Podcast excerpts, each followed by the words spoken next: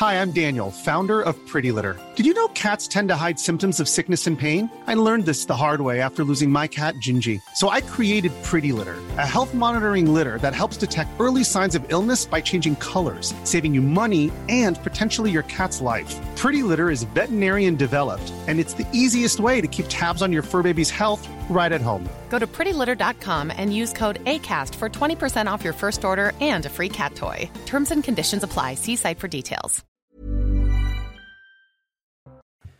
19h, ça se dispute avec euh, Julien Drey et Raphaël Steinville ce dimanche. Merci à tous les deux et bonne année. Et bonne année aux téléspectateurs. Bonne année, bonne année. Vous avez été le premier interviewé sur le CNews premier. de 2023. si, bon c'était vous le premier, à minuit. J'ai vu qu'il y avait quand même un peu de fête, non? Alors, il y avait la fête, effectivement. Il y avait un gospel hier soir sur Ouais, CNews. wow. euh, Et on remercie C'est sympa, ça, chaleureusement. Oui, Ça donne Voice un sens. Together. Geoffroy, euh, Geoffroy Lejeune en était jaloux. Ah oui, parce que effectivement, cher Julien, vous étiez le premier à intervenir et juste après, on a eu Geoffroy qui a dit en fait, je sais, Elliot, que vous préférez Julien. à moi. Non, mais on va le rassurer. On le rassure et on, dire l'embrasse. qu'on l'aime, on va lui dire qu'on l'aime. Bien sûr qu'on l'aime. Le point sur l'information, euh, c'est un ça se dispute un peu particulier parce qu'il y a des thèmes. Je vous avais donné une liste. Je l'ai complètement modifié. Je vous le dis tout de suite. Donc, Allez, le point sur l'information. sans filet alors. Commence bien. Aucun incident notable en France après la nuit du Nouvel An. C'est le bilan sécuritaire dressé par Gérald Darmanin. En déplacement à Mayotte, le ministre de l'Intérieur a annoncé une baisse de 20% du nombre de voitures brûlées par rapport à l'an dernier. À noter tout de même 490 interpellations dans le pays, dont 234 à Paris et en petite couronne. Le projet de la réforme des retraites attendu le 10 janvier. D'ici là, la première ministre recevra les partenaires sociaux mardi et mercredi. Des échanges pour poursuivre le dialogue initié le 5 octobre avec les syndicats salariés sur l'augmentation de l'âge légal de départ. Emmanuel Macron l'a confirmé hier dans ses vœux. 2023 sera l'année de la réforme des retraites en vue d'une application dès la fin de l'été. Et puis dans l'actualité internationale, investiture de Lula au Brésil. C'est sous haute sécurité que le président de gauche est investi pour la troisième fois. Ils sont plusieurs dizaines de milliers à avoir envahi Brasilia, une marée rouge de sympathisants, couleur du Parti des travailleurs. Une cérémonie snobée par le prédécesseur Jair Bolsonaro qui a rejoint les États-Unis avant la fin de son mandat. Voilà pour le point sur l'info. Ça se dispute donc avec Julien Drey et Raphaël Steinville. Euh, énormément de choses euh, ce, ce dimanche. Et on va commencer par euh, un coup de gueule des euh, Français, des franciliens plus précisément.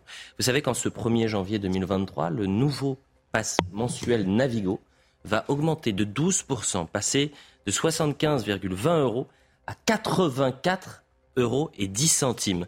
Tout ça pour un service médiocre, il faut le dire, entre les retards, les trains bondés, les grèves, l'insalubrité et l'insécurité. Donc on va écouter ces Français en colère au micro de Charles Baget et vous allez me dire si 84 euros et 10 centimes pour un pass Navigo en Ile-de-France, c'est du vol. Mais d'abord on les écoute. Je pense que c'est terrible. Euh, bien sûr, il faut qu'ils promouvoient bien sûr que les gens euh, font plus de transport public plutôt que les voitures. Et de faire une étape dans la mauvaise direction, je trouve ça pas très bien. C'est-à-dire? Que ça devrait plutôt baisser plutôt que de, monter. Moi, je pense que c'est de plus en plus cher, les transports, et c'est de plus en plus insoutenable euh, pour beaucoup de gens. Inflation, quoi, c'est terrible. hein. Euh, la vie est chère. Ah oui, c'est un problème, ouais. Bah, J'espère que les salaires vont suivre. 84 euros pour prendre euh, les transports en commun à Paris, c'est trop, Julien Drey? C'est toujours trop par, euh, par rapport euh, justement aux conditions de vie de, de nos concitoyens, mais c'est encore trop, c'est encore plus trop par rapport à- au fait que les transports se sont dégradés. Quoi. Je veux dire, ces, ces dernières années là, la région Île-de-France avait des plans d'investissement, euh, de redéploiement. Ils ont pris un, un- un retard considérable. En tous les cas, ça se voit pas euh, dans la réalité. Et par ailleurs, c'est toujours les mêmes qui, qui sont euh, qui sont les plus pénalisés. C'est-à-dire, c'est les Franciliens, c'est les Franciliens euh, des zones urbanisées, et, et rien ne, ne, ne change, quoi. Bien Voilà. sûr, bien sûr, bien sûr. Raphaël Steinville, euh, 84 euros pour prendre le, le trans- des transports en commun en Ile-de-France, en sachant les conditions. On va voir les images. Le matin, c'est un enfer sur toutes les lignes. Euh, vous avez des trains qui sont, euh, des métros qui sont bondés. Euh, parfois, vous laissez passer les RER. J'en Et parle annulé, même pas. annulé, annulé. Les Mais RER en fait, la- question- c'est quand maintenant l'annulation La question, et, et, Julien l'a bien posé, c'est la différence entre les Parisiens et les Franciliens.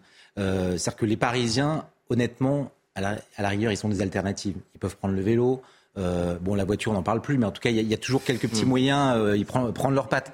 Mais pour les Franciliens, tous les banlieusards euh, qui n'ont pas d'autre alternative, euh, pour qui on a rendu la bagnole impraticable pour rentrer dans Paris, et qui n'ont d'autres alternatives que d'utiliser euh, le RER e ou, ou, le métro, c'est insupportable. Comme vous le disiez, les, conditions de transport se sont dégradées. Euh, la, saleté est omniprésente, les, horaires ne sont jamais respectés et c'est sans compter en plus l'insécurité. Donc 84 euros pour, un pass Navigo avec un, service qui est de moins en moins efficace et de plus en plus dangereux, bien évidemment que c'est insupportable. Je pense que nos concitoyens, ils seraient prêts même à payer 84 euros si on avait des transports comme on a dans d'autres grandes villes. Comme à Londres, à Milan. Euh... Voilà, une, grande qualité. Mais là, c'est voilà, je veux dire, les annulations des, des, des RER e en banlieue, c'est devenu moi quand j'étais parlementaire, mm. c'était déjà la galère, mais on maîtrisait. Mais alors là, maintenant, c'est tous les jours et c'est n'importe quoi. Et qui est responsable de ça? Vous dites c'est la région euh, Île-de-France, mais est-ce que c'est que la région? Non, c'est pas que la région Île-de-France. Puis derrière, il y a la SNCF qui a jamais fait l'effort qu'il fallait par rapport au transport de banlieue et qui annonce à chaque fois qu'elle va faire des efforts, mais qui est RATP, vous voulez dire Et la non, la SNCF pour les euh, pour les RER, pour les RER et la RATP évidemment. Enfin voilà, 84 euros, ça commence aujourd'hui, le 1er janvier, bam, pour les, pour les franciliens. Autre thématique, et d'ailleurs, ça se, c'est lié, euh, le pouvoir d'achat euh, et la priorité des Français pour 2023. La crise de l'énergie et de l'inflation inquiète nos concitoyens. C'est un sondage très intéressant dans le Figaro ce matin. Parmi ces souhaits que l'on pourrait euh, formuler pour le pays pour l'année 2023, quels sont ceux qui seraient à vos yeux prioritaires? C'était ça la question. Vous aviez trois euh, réponses possibles, d'où le total qui est supérieur à, à 100. et arrive en tête, préserver le pouvoir d'achat largement en tête, 54%, faire diminuer la pauvreté et la précarité en France, 39%, et diminuer l'insécurité et la délinquance, 35%. Euh, on écoute ces Français sur le pouvoir d'achat euh, qui est donc euh, la priorité des priorités. C'était déjà la priorité des priorités pendant la présidentielle d'ailleurs. C'est le truc qui nous impacte le plus au quotidien. On remarque ça tous les jours, les différences de pouvoir d'achat. Donc oui, c'est la préoccupation principale, je pense. je trouve que tout le monde a bien sûr son droit de, surtout en récession, dans un endroit, enfin, dans un moment où on est tous un peu, euh, comment dire, financièrement euh, restrits. Je trouve que c'est bien pour tout le monde d'avoir sa propre liberté d'aller dépenser sur ce qu'ils veulent. L'inflation galope, l'inflation semble incontrôlée et euh, cela fait basculer dans la pauvreté un nombre de gens de plus en plus important et cela prend des proportions catastrophiques. Vous avez vu, ils peuvent parler de tout. Ils peuvent parler du, du pass Navigo et également de l'inflation. Mais plus sérieusement, cette inflation qui pourrait atteindre 7% en janvier, euh, c'est quasiment du, jamais vu. Euh, aujourd'hui, vous comprenez que ça soit la priorité des priorités? Eh, C'est qu'il y a une sorte de mirage. C'est-à-dire que d'un côté, vous avez le gouvernement qui nous explique que la France fait mieux que le reste des, pays de la zone euro. Ce qui est factuellement vrai. Ce qui est factuellement vrai, mais ce que les Français voient d'abord, c'est euh, euh, l'inflation, notamment sur, sur les produits alimentaires. C'est les consommations, c'est leur consommation quotidienne. C'est depuis, en plus, ce, matin, l'augmentation du prix de l'essence, maintenant que les, les, les 10% de, de, de l'État, que, que l'État gracieusement offrait aux Français, euh, sont, sont, perdus, sont, sont, sont terminés. Donc c'est tout, tout cet ensemble qui fait qu'aujourd'hui, les Français, quand même le gouvernement nous euh, explique que la situation est moins terrible qu'ailleurs, euh, fait qu'ils ils voient, ils voient l'avenir de manière très très noire et ils ont une peur bleue pour, pour leur propre Je viendrai 7%, c'est de manière globale, mais quand on va dans un supermarché, c'est bien plus que 7%. Ah bah je pense que c'est... Et d'ailleurs, les Français sont en colère, ils disent, vous nous prenez pour des lapins de six semaines avec votre inflation. Vous avez devancé ce que j'allais raconter, c'est-à-dire que j'ai fait un petit calcul sur un certain nombre de produits. Euh, en allant au supermarché, on est à plus 15 et des fois on est à plus 20%. Voilà. Et alors c'est masqué. Ils ont, vous savez, la technique qu'ils ont, qu'ils font, c'était vous achetez plus euh, un kilo, vous achetez 75, 750 grammes, mm. vous achetez plus un litre, mais 75 centilitres. Et donc comme ça, ils disent, mais voyez, on n'a pas augmenté les prix. Oui, d'accord, ils ont réduit les quantités. Donc ça revient à la même chose. Euh, voilà. Et puis après, ils mettent des, des produits en promotion et puis le reste, ils tapent les augmentations comme c'est pas permis. Donc il y a un problème avec la grande distribution. Euh, et je pense que c'est ça qui impacte énormément nos concitoyens. C'est qu'ils voient que euh, d'abord ça augmente et qu'ils sont obligés maintenant de faire des choix et de sacrifier tel ou tel produit qu'ils ne consomment plus, euh, bon, ou de réduire telle ou telle consommation. Est-ce qu'il faut faire comme en Espagne, qui a pris une décision historique ouais, je, vais, je, vais, vous laisser, moi j'allais lancer sur les... Ben, je vous pose la question, je ne sais pas. Ben oui, mais évidemment qu'il faut faire comme en Espagne, il faut bloquer les prix. L'Espagne le fait, je vois pas pourquoi on bloque pas les prix à la grande distribution. Hmm. Bon, parce que, par ailleurs, excusez-moi, mais les grands distributeurs, c'est pas les plus pauvres C'est pas exactement ce qu'a fait l'Espagne. Hein. Non, ils ont supprimé la TVA. TVA. Voilà. La TVA, on peut, oui, mais c'est en bon, quelque on peut sorte. supprimer la TVA, on peut Ah bloquer les prix. Mais, mais moi, je suis pour bloquer les prix de la grande distribution. Voilà, des, des, des, des produits euh, essentiels pour nos, nos concitoyens. Et je pense que la grande distribution n'est pas en train de rendre son tablier. Euh, elle a de la marge. Ils ont, ils ont, vous allez voir euh, toute une série d'enseignes que j'ai en tête, que je ne vais pas dénoncer ici, mais je peux vous dire qu'ils vivent bien. La TVA à 0% Alors- sur les produits de première nécessité, c'était une, euh, une proposition de Marine Le Pen, et euh, qui à l'époque était euh, Mélenchon avait été raillée par euh, et, Mélenchon. Je suis pas. Si, si. Il voulait un panier, il voulait des prix bloqués pour pour 100, 100 produits, me semble-t-il. Oui, ça. Ce qui mais ce qui, pour, enfin, peu ou prou euh, le même, même raisonnement, euh, compte tenu de la situation, et, encore une fois, c'est, d'un côté, je vous parlais de ce mirage avec le gouvernement qui, qui se défend euh, comme il peut en expliquant qu'il, fait mieux que les autres, mais la réalité, encore une fois, c'est que les gens dans les supermarchés, ils font leurs courses avec une calculette, ils sont au centime près, et ils ont vraiment du mal à, à, faire des courses. Moi, je le sais pour, pour faire comme, comme Julien, probablement, des courses dans les supermarchés, et, et vous, vous les voyez, ces gens qui aujourd'hui euh, calculent, sont, à- sont au centime ou à l'euro près. Et, et- et font des choix qui auront des conséquences euh, par ailleurs euh, dans l'avenir parce que quand vous vous consentez à, à- à, finalement à de la malbouffe, à des produits qui sont de moindre qualité, ça a des répercussions euh, sur l'avenir. Autre thématique, le gouvernement face à la, la grogne Mais, sociale. Allez-y. Comment on voit ce gouvernement, moi, qui, qui soi-disant est auprès des Français? Moi, je les ai jamais vus faire leurs courses dans les supermarchés. Et je trouve que ça serait bien que les ministres fassent un peu leurs courses dans les supermarchés, puis nous, nous, nous disent un peu comment ils ressentent les choses. Ouais, alors, Mais pourquoi pas, hein. Oui, non, mais j'entends, mais euh, si euh, vous croyez que vous, vous serez satisfait de voir une petite Non. vidéo, par exemple, Non. imaginez, euh, je sais pas ça, moi, que- Elisabeth Borne dans, au- au- oui, mais, dans un mais ça supermarché. renvoie, si vous me permettez, ça renvoie au problème qu'on a aujourd'hui, Ouais. à cette gouvernance. C'est-à-dire qu'on a une gouvernance qui est, qui est je, bon, tout le monde a discuté hier autour de la table, etc. Mais ce que j'ai entendu sans arrêt, c'est ils sont hors sol. Ça revenait systématiquement. Ils sont hors sol, ils connaissent pas nos problèmes, ils savent pas en parler, ils savent pas y répondre. C'est ça la réalité. Et la réalité des problèmes des gens, elle commence dans ce supermarché, dans ce dit. Mm. Mais vous savez que même euh, le soignant euh, Prudhomme, euh, vous savez qui est régulièrement chez, chez nous, euh, disait du ministre de la Santé actuel, qui a quand même passé 20 ans dans les services d'urgence, on a un ministre qui est hors sol. J'ai l'impression que dès que vous rentrez en fait dans Ouais, ce gouvernement, vous, vous, a pas que le Covid. vous mettez les, les- euh, vous mettez des œillères. Euh, pas de trêve pour le gouvernement justement puisque le retour des vacances s'annonce euh, sportif avec la crainte d'un mouvement social d'ampleur. Regardez le calendrier. Lundi 5 janvier, vous avez la manifestation des, des médecins libéraux. Le 10 janvier, vous avez la présentation de la réforme des retraites. Le 21 janvier, la marche pour les retraites à l'appel de la France insoumise. Et le 23 janvier, manifestation des artisans et commerçants. On va écouter Emmanuel Macron qui a parlé justement de cette réforme euh, des retraites hier lors de ses vœux aux Français. Cette année sera en effet celle d'une réforme des retraites qui vise à assurer l'équilibre de notre système pour les années et décennies à venir. Il nous faut travailler davantage. C'est le sens même de la réforme de l'assurance chômage qui a été portée par le gouvernement et votée par le Parlement. C'est aussi le sens de cette réforme sur laquelle le gouvernement, avec les partenaires sociaux et le Parlement, euh, a travaillé dans les mois qui viennent pour euh, finir de mettre en place des nouvelles règles qui s'appliqueront dès la fin de l'été 2023. C'est cela qui nous permettra d'équilibrer le financement de notre retraite dans notre pays, et c'est une chance où l'on vit plus longtemps, d'améliorer la retraite minimale pour toutes celles et ceux qui ont travaillé afin d'avoir tout leur trimestre, et de transmettre à nos enfants un modèle social juste et solide, parce qu'il sera crédible et financé dans la durée. On a un président de la République qui, euh, euh, a beaucoup parlé d'unité, euh, de travail euh, hier. Est-ce qu'avec la réforme des retraites, c'est le meilleur moyen finalement de, diviser et d'affronter les les Français, Raphaël Steinville? Ben, on le sait, les sondages euh, le montrent, les, Français sont plus que réservés à l'égard de cette euh, ré- réforme. Euh, la, difficulté pour Emmanuel Macron, c'est qu'il aurait pu avoir une chance historique. Il a été réélu, c'est une première. Il aurait pu avoir les mains libres parce qu'il était plus obsédé par, son éventuelle réélection.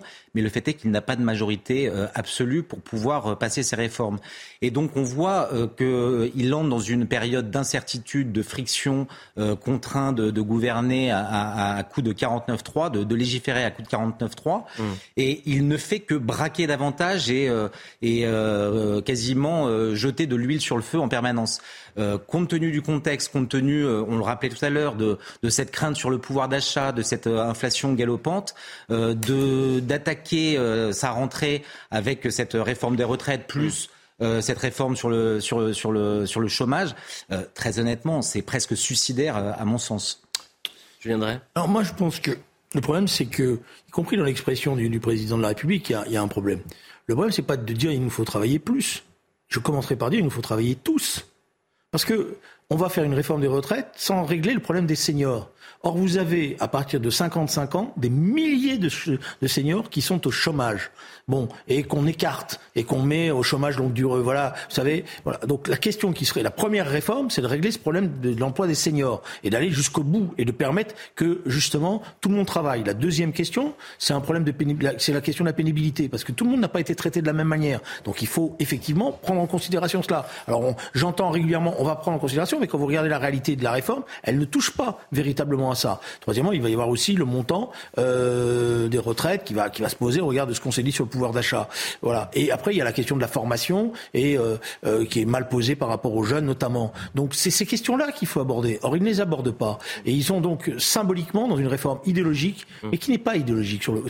Si elle est idéologique, mais elle est idéologique à l'égard de l'Europe et de la Banque centrale européenne et des, des marchés financiers. Parce que le, il fait la réforme pour pouvoir justifier sa trajectoire des finances publiques. Vous savez, le ministre euh, de, l'économie présente un rapport à l'Europe sur la trajectoire des finances publiques. Comme ils sont dans des, histoires très compliquées sur les déficits, ils vont pouvoir dire à l'Europe on a fait la réforme des retraites, donc il ne faut pas nous embêter. Oui, mais souvenez-vous euh, qu'il y a deux ou trois ans, lorsque euh, ont présenté la réforme des retraites, il y a eu des semaines de manifestations et de mobilisations. On va écouter justement ce responsable syndical sur la grogne sociale.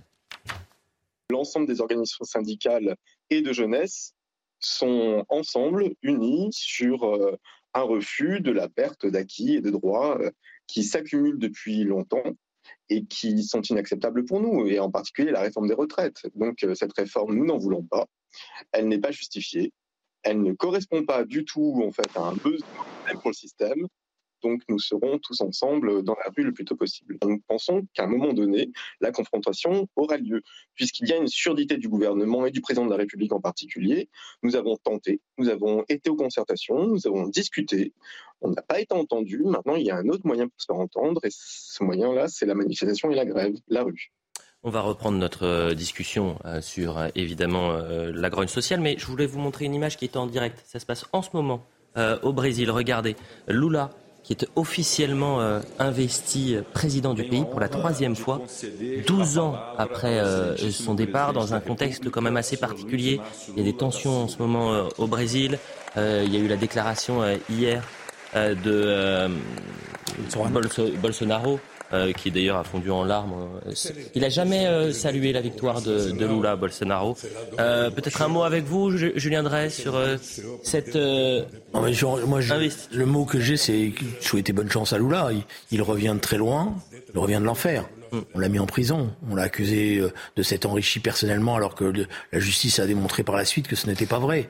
Euh, je pense qu'il a tiré beaucoup de leçons. Je sais que quand il est passé à Paris, qu'il a discuté avec un certain nombre de responsables, il donnait le sentiment d'avoir tiré beaucoup de leçons. Ça va être difficile parce que le Brésil a été très divisé dans cette présidentielle. Mm. Plus qu'on ne le croyait d'ailleurs, il faut être honnête. Mm. Et donc il faut maintenant euh, réunifier le peuple brésilien autour d'objectifs avec un Brésil qui est effectivement dans de grandes difficultés. Ça s'est joué à rien le second tour. on annonçait une grande victoire euh, de, de, Lula euh, face à Bolsonaro, finalement, euh, ça s'est joué vraiment à pas grand-chose. Oui, ça s'est joué à pas grand-chose et, vous l'évoquiez, mais Bolsonaro n'a pas officiellement reconnu sa défaite et ses partisans, ses soutiens continuent de manifester bruyamment au Brésil et ce sont des manifestations monstres. Euh, donc euh, ça va être compliqué pour Lula de, de pouvoir euh, pacifier, réunifier ce, ce, Brésil qui, qui plus que jamais hmm. est fracturé. C'était l'une des informations internationales que je voulais vous transmettre. Oui, la chose qui, qui, a, qui, a, beaucoup pesé dans cette élection présidentielle, qui avait peut-être été sous-estimée par le camp progressiste, c'est la place désormais très importante compris les congrégations religieuses, voilà, qui ont énormément mobilisé hmm. pour, pour Bolsonaro.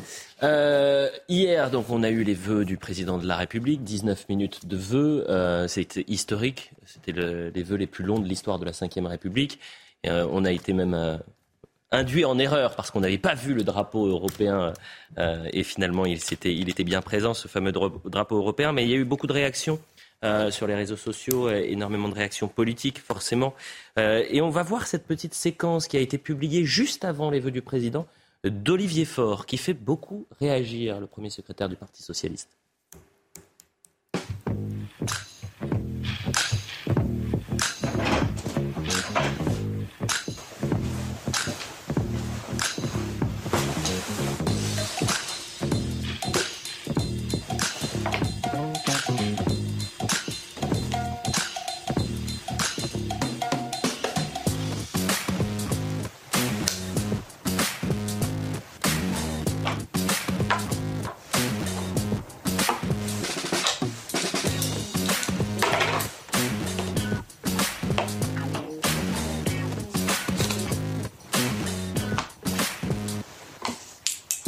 Vidéo a été coupée, elle dure un peu plus de trois minutes. Euh, ça vous surprend, vous avez bien compris que face à Olivier Faure, euh, on imaginait le, président de la République et le Macron poli, donc pour euh, singer le, le, Monopoly.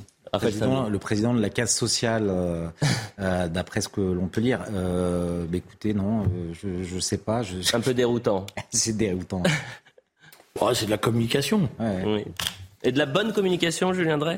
Vous voulez vraiment me mettre en difficulté Non, pas du tout. Alors là, jamais. Je, Bon, j'en sais rien, il faudra voir. Je suis pas, je suis pas très convaincu, mais après, on va dire qu'encore une fois, j'ai un a priori négatif dès le départ. Jamais. Pour mon ancien parti politique. Autre image euh, marquante, non pas pour euh, Olivier Faure, mais c'était euh, hier. Vous savez que sur les Champs-Élysées, il y avait un million de personnes. Mais j'en sais quelque chose. Hein.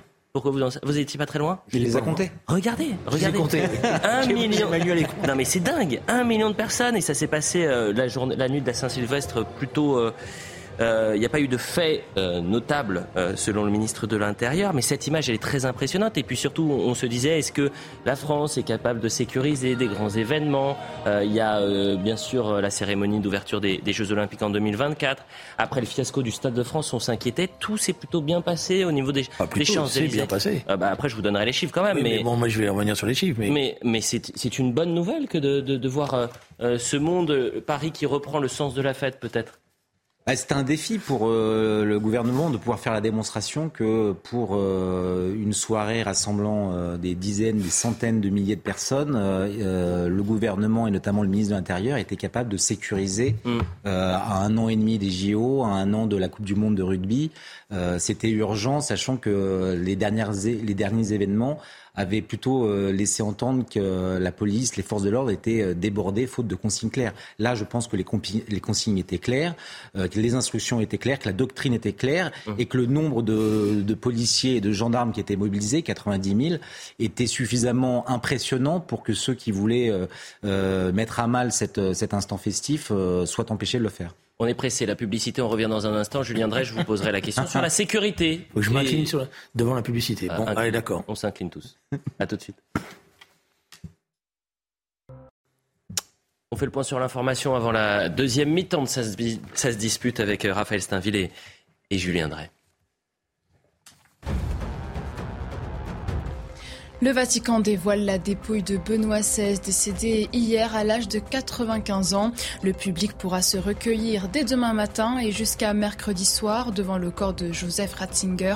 Le défunt pape sera transféré de la chapelle ardente à la basilique Saint-Pierre où il sera inhumé après ses obsèques.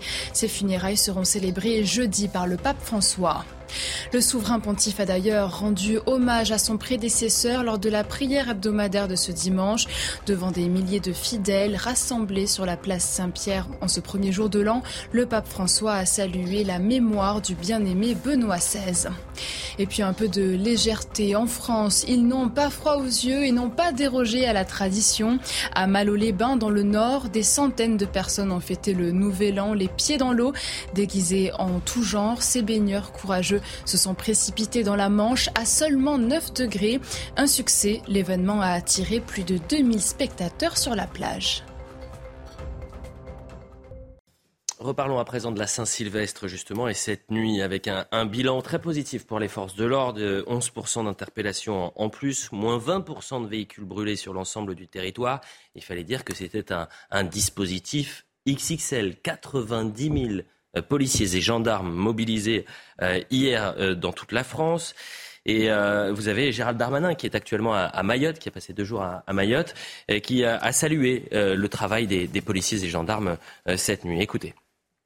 Je constate d'ailleurs qu'il n'y a pas eu d'incident notable hier dans toute la, France.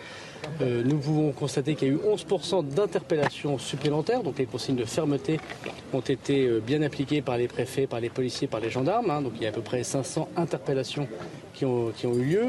Et euh, des moments importants d'ailleurs, soit des gens qui avaient des, mortiers par exemple, qui voulaient tirer sur les, forces de l'ordre, ou des personnes qui voulaient mettre le feu à des voitures. Et je pense notamment à des interpellations qu'a pu faire le, préfet de, police. on aura l'occasion sans doute de voir que ces personnes faisaient des escroqueries aux assurances. Et ça a permis d'ailleurs de constater qu'il y a à peu près 20% euh, euh, de voitures brûlées en moins cette année par rapport à l'année dernière, qui était déjà une année où il y avait euh, le moins de véhicules brûlés. Et on le doit à la présence très importante des, gendarmes, des, policiers. Vous avez la primeur, Julien Drey, puisque je vous ai coupé avant d'avoir votre analyse sur cette nuit de la Saint-Sylvestre et, la sécurité. Ah, je pense que dans cette nuit de la Saint-Sylvestre qui s'est déroulée, il y avait, il y a, elle traduit aussi l'état d'esprit de nos concitoyens. Il y a l'envie de faire la fête, euh, l'envie d'être ensemble. Euh, et il y, avait un esprit extrêmement bon enfant. Euh, sur les Champs-Élysées. On était très loin de tous les affrontements qu'on a connus. Et, d'ailleurs, euh, il y avait une vraie fraternité qui était là. Et je pense que c'est important. Ça, veut dire qu'il y a quelque chose qui existe aussi dans ce pays. Souvent, on dit il n'y a pas de lien, euh, l'archipélisation, etc. Bah là, c'était très mélangé, c'était très fraternel. Et, chacun s'occupait des autres. Ça, c'est la chose. Deuxième, deuxième chose, vous y pouvez rien, mais quand vous avez un préfet qui est un homme sérieux et qui s'y prend l'avance et qui, lui, veut que ça se passe bien, bah, d'abord, c'est vrai, il s'en donne les moyens, donc il, a, il les a eus, mais le dispositif était intelligent. Voilà. Mmh. Euh, le dispositif est un dispositif en amont, préventif, avec euh, des barrières. Les gens ne pouvaient pas rentrer sur les Champs-Élysées sans être fouillés. C'est comme ça qu'on a arrêté beaucoup de gens avec des mortiers, des choses comme ça. On n'a pas laissé faire. Voilà. Mmh. Et, euh, et, par ailleurs, c'était difficile pour les casseurs de s'insérer dans cette foule-là, parce qu'effectivement, d'un certain point de vue, c'était une forme de nasse, mais parce qu'après, vous pouvez pas. voilà. Mais donc, ça veut dire que quand on veut, on peut. Il faut s'en donner les moyens, mais on peut y arriver. Donc il n'y a pas de, vision catastrophiste comme certains nous disaient à chaque fois maintenant. Donc il y a une question de volonté politique, d'organisation, de moyens, il faut être honnête. Alors après, sur les chiffres, c'est vrai, le ministre a raison, ça, je, lui donne euh, acte de ça. Sur l'affaire des voitures brûlées, c'est un sport soi-disant national, mais c'est une escroquerie nationale. Parce qu'en fait, un certain nombre de gens se servent maintenant désormais de l'idée qu'il y a des voitures brûlées pour brûler leur voiture et après la déclarer aux assurances en disant elle a été brûlée, etc. Euh, voilà, dans les dans les quartiers, on sait que maintenant euh, c'est souvent arrivé, quoi. Voilà. Donc fraude à l'assurance. Voilà. C'est une fraude à l'assurance. Raphaël Steinville, sur la sécurité, 500 interpellations, euh, moins 20% de véhicules brûlés et 11% d'interpellations en, plus. Mais sans fait notable, bien sûr. Non, mais il faut toujours se féliciter lorsque l'action du ministre de l'Intérieur et à Paris du préfet de police vont dans le bon sens et permettent euh, finalement une diminution de, ces, de ces incidents. Euh, et donc voilà, on ne peut qu'en se féliciter. Et encore une fois, je crois que Julien André l'a dit, c'est quand on s'en donne les moyens, effectivement, on peut faire changer le cours des choses. Il n'y a pas de fatalisme euh, à, voir ces, scènes de désordre et de chaos se répéter à l'infini il est en train de marquer des points, euh, le ministre de l'Intérieur et le préfet de, police, Laurent Nunez. Par ailleurs, ils sont, ils sont, il faut être honnête, ils sont dans une mobilisation euh, permanente qui va être, qui va être longue, parce qu'ils sont en train, chaque, ce genre d'initiatives sont très importantes pour eux, parce que c'est les Jeux Olympiques, et ils savent qu'ils ont euh, une épée de Damoclès avec l'affaire des Jeux Olympiques. Hein. Depuis hier, justement, je le disais, Gérald Darmanin est en visite à Mayotte. C'est très intéressant qu'il soit à Mayotte. Il y était déjà allé fin août, puisque c'est un département qui est euh, en grande difficulté par la précarité, par euh, la pauvreté, par le chômage, mais également euh, l'insécurité et l'immigration. vous avez la moitié de la population qui est quasiment étrangère à Mayotte. le ministre de l'Intérieur a, rappelé la volonté de renforcer les moyens contre l'immigration clandestine sur l'île. Il a donc annoncé une série de mesures et une série d'aides. On voit le sujet euh, de Célia Barotte. Mais euh, en clair, c'est le renforcement de la surveillance côtière, la création d'un groupe interministériel, création d'un office de police judiciaire. Le sujet. L'immigration clandestine à Mayotte, Gérald Darmanin n'en veut plus. Le ministre de l'Intérieur et des Outre-mer veut traquer en amont les barques irrégulières sur les rives mahoraises. À Mayotte, les migrants proviennent majoritairement de l'archipel des Comores, mais aussi depuis l'Afrique des Grands Lacs. Gérald Darmanin a donc annoncé un renforcement de la surveillance côtière, la création d'un groupe interministériel composé de policiers, gendarmes, douaniers, dédiés exclusivement à la lutte contre l'immigration irrégulière, et la création d'un office de police judiciaire, c'est-à-dire qu'il y aura des enquêteurs spécialisés directement sous l'autorité des magistrats. Gérald Darmanin a profité de sa présence à Mayotte pour tester l'efficacité d'un drone capable de repérer des embarcations à 5 km. Pour lui, sur l'île, les forces de l'ordre doivent être aidées par les nouvelles technologies des nouveaux intercepteurs, des radars qui ont commencé à être installés euh, à Mayotte. C'est euh, des moyens aériens. Depuis euh, plusieurs mois désormais, un avion survole les côtes mahoraises pour prévenir effectivement l'arrivée des bateaux, des kwassa Et ce sont désormais des technologies de pointe comme les drones, et effectivement autorisées désormais par la loi de, de la République, qui permettent de voler en renseignement. Au sujet de l'immigration clandestine à Mayotte, Gérald Darmanin a promis de se rendre dans les États africains concernés pour faciliter le retour de leurs ressortissants déboutés de la ça peut être intéressant de voir cette action euh, euh, sur euh, l'immigration à, Mayotte, autour de Mayotte, qui pourrait peut-être être prolongée sur la Méditerranée. C'est exactement ce à quoi je pensais. Pourquoi ce qui serait possible à Mayotte et aux Comores ne serait-il pas envisageable au large des côtes africaines? Euh, là, encore, une, encore une fois, on voit que lorsqu'il y a une volonté, on peut faire bouger les choses, euh, sachant que quand même euh, Mayotte présente une spécificité assez incroyable qui rend peut-être les choses pas, pas, forcément duplicables sur le, sur le sol européen. Mais vous, vous le rappeliez. C'est pas la même étendue, c'est pas la même surveillance. C'est pour ça que pour l'Europe euh, pour le coup, pour la Méditerranée et pour la Manche, c'est à l'échelle européenne qu'il faut penser euh, la protection des, frontières. Mais, vous le disiez, euh, Mayotte, c'est déjà pour, pour, pour la moitié de la population est d'origine étrangère. la maternité est la, la, plus importante de France. Et donc la question qui se pose de manière très spécifique à Mayotte est celle du droit du sol. Peut-être qu'il serait bon, et je crois que c'est envisagé du côté de l'Élysée, d'avoir euh, une dérogation euh, euh, au, droit du sol de manière probablement temporaire pour essayer de régler ce problème de, de l'immigration clandestine à Mayotte. Julien. Non, c'est vrai qu'à Mayotte, il y a une situation particulière. C'est-à-dire que vous avez des gens qui viennent, des, dames qui viennent accoucher en France parce qu'elles savent que grâce à cela, leurs enfants vont avoir la nationalité française et vont pouvoir bénéficier d'un certain nombre de droits. Et c'est vrai que la situation à Mayotte est explosive à cause de cela, entre autres. Bon.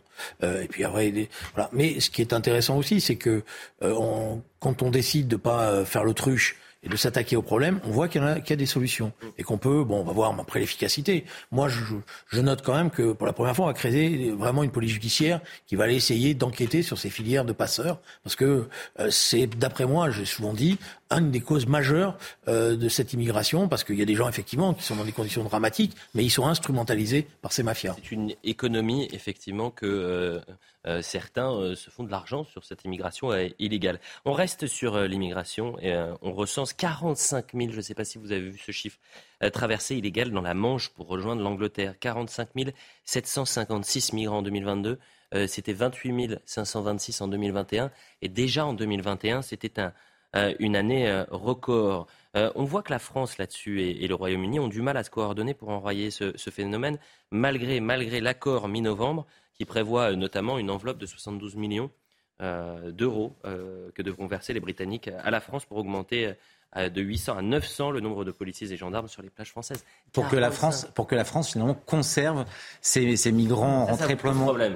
Eh, non, c'est-à-dire que d'un côté, euh, on, fait rentrer ou on est incapable d'interdire l'accès euh, au sol euh, d'immigrés venant d'Afrique ou d'ailleurs. Et de l'autre côté, pour ceux qui arrivent, on va les garder en France, moyennant finance du, Royaume-Uni. Il y a quelque chose d'un petit peu paradoxal, ou en tout cas qui met en évidence finalement l'incapacité de la France à, gérer sa, politique migratoire. Julien Drey, vous savez... c'est pas l'incapacité de la France. Euh, la France, elle subit en tout elle cas. Subit aujourd'hui. Subit de, tous les côtés. Subit, elle subit la pression très forte de tout l'empire britannique, l'empire colonial britannique, euh, c'est-à-dire des populations issues de cet empire colonial qui sont attirées, y compris parce que les conditions, euh, c'est le statut de, tous ces résidents après quand ils, ils vont dans les en, Angleterre, euh, eux, il n'y a qu'à voir les conditions de travail. Hein. Vous allez partout maintenant, ils sont là, sans statut social, voilà, en communautarisés dans un certain nombre de quartiers, etc.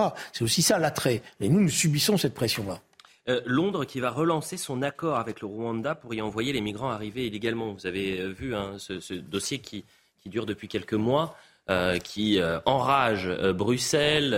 il y a également beaucoup d'ONG qui, je crois que même l'ONU s'est dit choqué par cette, cette idée, c'est-à-dire d'externaliser les euh, demandes de, l'immigration illégale vers un, pays tiers, c'est-à-dire que l'Angleterre a passé un accord avec le Rwanda et là c'est relancé. Est-ce que la France pourrait imaginer faire de même? Mais, Regardez, enfin, je pense que ça serait une excellente solution, mais euh, voyez les les remous, euh, les drames que cela provoque, alors même que c'est euh, des pistes qui, devraient être envisagées par euh, tout pays qui voudrait pouvoir maîtriser sa, son immigration et pouvoir en amont vérifier que les, les demandeurs d'asile soient vraiment éligibles à cet asile. Aujourd'hui, dès lors que vous avez mis un pied en France ou en Europe, vous avez quasiment la garantie, euh, quel que soit le, euh, votre, euh, le suivi de, vos demandes d'asile, vous avez la garantie de pouvoir rester en France malgré un refus, que vous étiez débouté ou non. Vous savez que vous avez, c'est devenu une filière d'immigration. Donc cette possibilité de pouvoir être examiné à l'extérieur dans des, dans, des, dans des pays comme le Rwanda ou ailleurs, bien évidemment qu'il faudrait pouvoir. C'est formidable parce que le projet a d'abord été suspendu avant l'été après une décision de la Cour européenne des droits de l'homme, mais le gouvernement veut le relancer à la suite d'une récente décision favorable, mais de la justice britannique. Et c'est pour ça qu'il relance le. Il ne faut, pas être naïf, euh, si vous me permettez. Euh, le Rwanda joue un rôle très particulier dans la région. Et le gouvernement de M. Kagame, qui est quand même un gouvernement très particulier, veut essayer d'obtenir une place comme étant la puissance régionale qui gère tout. Mhm. Voilà. Alors c'est pour ça qu'il fait des gestes en direction des, pays européens sur l'immigration, en disant, oui, je suis prêt, mais par derrière, il a des idées derrière la tête sur toute la région. Sur toute la région, mais euh, en, soi, euh, il y a un accord entre Londres et. Vous allez demander à un certain nombre de, populations des Grands Lacs qui subissent euh, cette réalité que, que les choses sont pas aussi simples. Moi, je suis pas. On peut estimer que avoir des pays qui recueillent servent de, de plate, de comment dire, de, de, de zone de transit. Exactement. Pour, je dirais, les dépôts du droit d'asile fonctionner. Moi, je, je, je suis dubitatif sur le fonctionnement réel de cela, sauf s'il y a un prix à payer. Et le prix à payer pour l'Angleterre, il va, il va être très important dans la région. Mais les États-Unis le font déjà pour les réfugiés afghans qui, euh, aujourd'hui, je crois, sont gérés, ou en tout cas dont les, dont les, euh, demandes sont examinées euh, en Albanie. Donc c'est des choses qui existent déjà. Il nous reste encore quelques Quand thèmes. on connaît le gouvernement albanais, on voit ce que ça veut dire. À voir. La crise sanitaire, le ministre de la Santé et des Transports, ils ont tous travaillé euh, aujourd'hui. Enfin, la plupart du moins, puisqu'on avait le ministre de l'Intérieur à Mayotte et puis le ministre des Transports et les ministres de la Santé. Donc, euh, euh, à Roissy-Charles de Gaulle pour présenter le dispositif de contrôle pour les voyageurs en provenance de Chine. Parmi les mesures mises en place, vous avez un test PCR ou antigénique euh, euh, négatif de moins de 20, 48 heures, le port du masque obligatoire dans l'avion et encore des tests aléatoires aux arrivées. C'est drôle, ils portent tous le masque alors que le masque n'est pas obligatoire, je le rappelle, à l'aéroport. On voit le sujet de Régine Delfour, on en parle juste après. Ces passagers en provenance de Pékin et avant d'entrer sur le territoire français doivent se soumettre à un test PCR. Un dépistage pas toujours bien accueilli par les voyageurs. Ça nous a pas fait plaisir du tout au départ quand on nous a annoncé ça. Parce que ben, enfin, les autres pays sont pas testés, on comprend pas trop pourquoi que nous. D'autres y voient un soulagement. Je pense que c'est pour la sécurité de tous. Je suis d'accord avec ça. Tout le monde a besoin de reprendre une vie normale. Des mesures nécessaires selon le ministre de la Santé au vu de l'explosion des cas de Covid en Chine. Le dispositif que nous avons ici est un dispositif euh, souple, extrêmement réactif, qui permet de vérifier donc sur les passagers qui arrivent de Chine s'ils sont positifs bien sûr, mais surtout s'ils sont positifs, quel est le variant et qui va nous permettre de suivre finalement à distance cette épidémie euh, en Chine, identification des variants. Au total, 3000 passagers par semaine proviennent de Chine, dont une partie est en transit. Seuls l'Italie et l'Espagne ont pris des mesures similaires au sein de l'Union européenne. Et on a posé la question à Martin Blachier, est-ce que ce sont des mesures ou des mesurettes? Réponse de Martin Blachier. Ces mesures, elles sont essentiellement d'affichage et on peut très bien comprendre. Et c'est d'ailleurs pour ça que l'Europe n'arrive pas à se mettre d'accord. C'est qu'en fait, ce sont des problèmes politiques et ce sont des problèmes, des, mesures politiques qui sont prises dans les différents pays en réaction euh, de ce qui se passe dans les différents camps. Et donc, évidemment, euh, l'Europe ne peut que, dans ce cas-là, s'ajuster euh, aux, plus dix ans. Je fais la traduction. ce sont des mesures politiques en rien qui vont changer, ou en tous les cas protéger la France de ce variant chinois. Julien vous avez l'air sceptique. Non, je pense qu'il y en a une difficulté européenne, c'est clair, avec un certain nombre de pays qui sont très réticents parce qu'ils ont des relations commerciales très fortes avec la Chine et qu'ils ne veulent pas être pénalisés. Je suis pas convaincu que la réalité de ce virus, mais ça, je, ne suis pas médecin, soit telle qu'il faudrait remettre en place des dispositifs drastiques. Je pense que tout le monde va avancer au jour le jour, hein, pour l'instant. Hmm. On avance en, tâtonnant, on, prend, on fait attention. Euh, Raphaël Steinville, vous auriez préféré des mesures plus rapides, plus efficaces peut-être?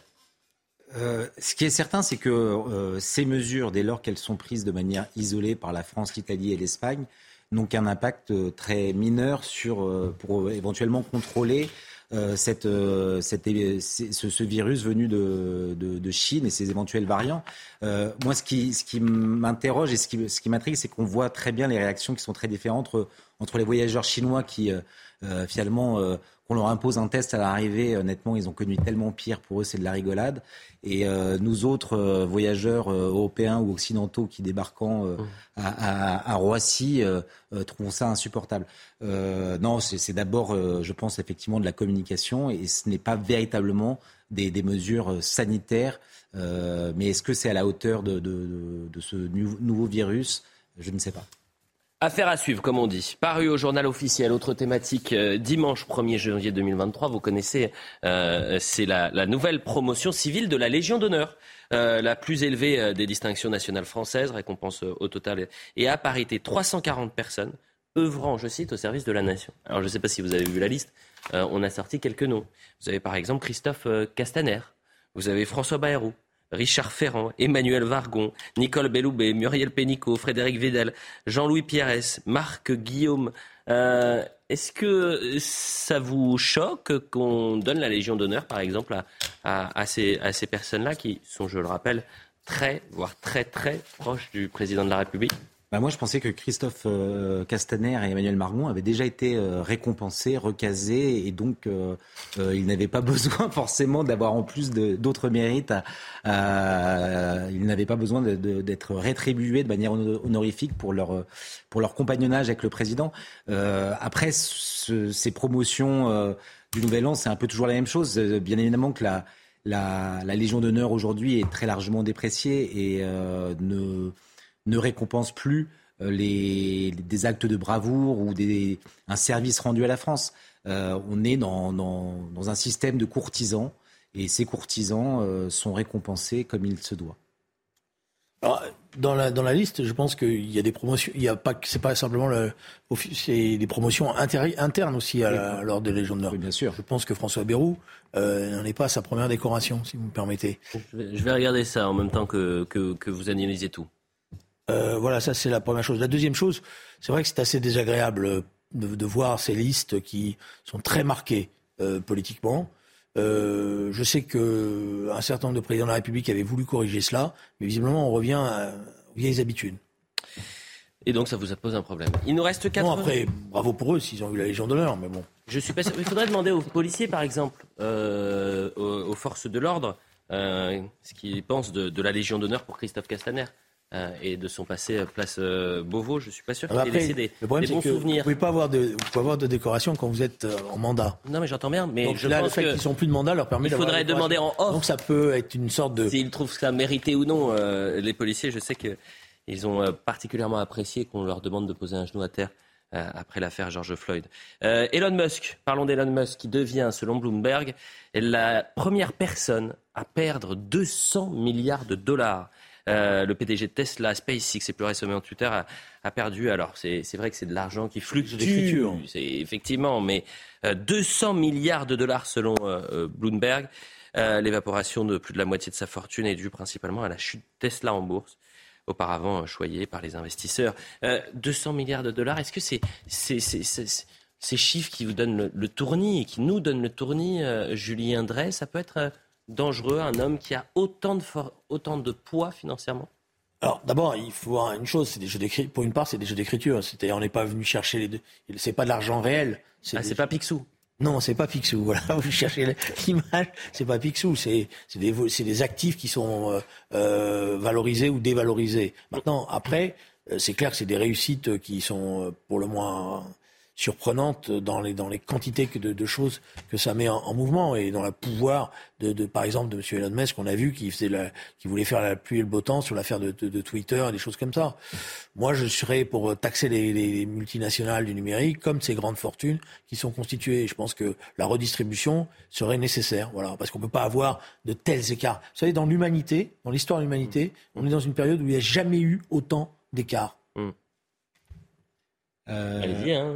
Ouais, non. Euh, d'abord, d'abord sur euh, sur Elon Musk et le fait qu'il ait pu perdre 200 milliards, euh, bien évidemment, c'est c'est c'est quelque chose qui, je pense, pour lui est presque indifférent parce qu'il connaît mieux que nous les cours de la bourse et ce qu'il a perdu en une journée, probablement qu'il le regagnera en, en, 24 ou 48 heures.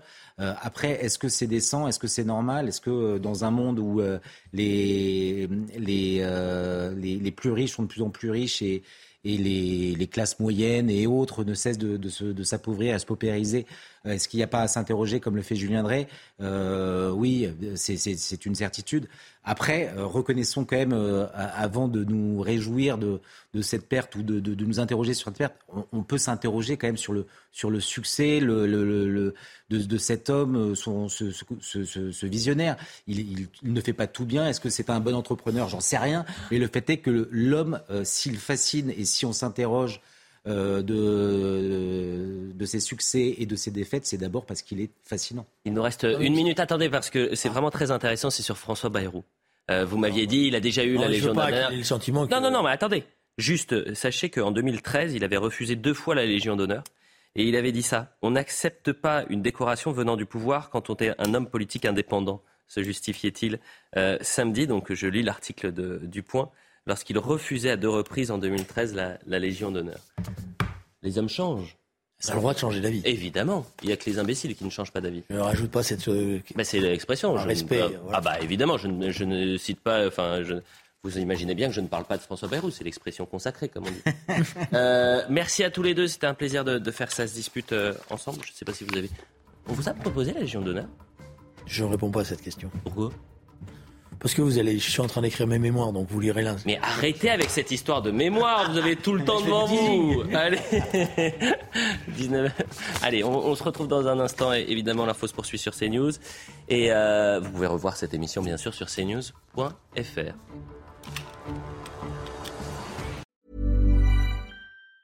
Hi, I'm Daniel, founder of Pretty Litter. Did you know cats tend to hide symptoms of sickness and pain? I learned this the hard way after losing my cat, Gingy. So I created Pretty Litter, a health monitoring litter that helps detect early signs of illness by changing colors, saving you money and potentially your cat's life. Pretty Litter is veterinarian developed, and it's the easiest way to keep tabs on your fur baby's health right at home. Go to prettylitter.com and use code ACAST for 20% off your first order and a free cat toy. Terms and conditions apply. See site for details.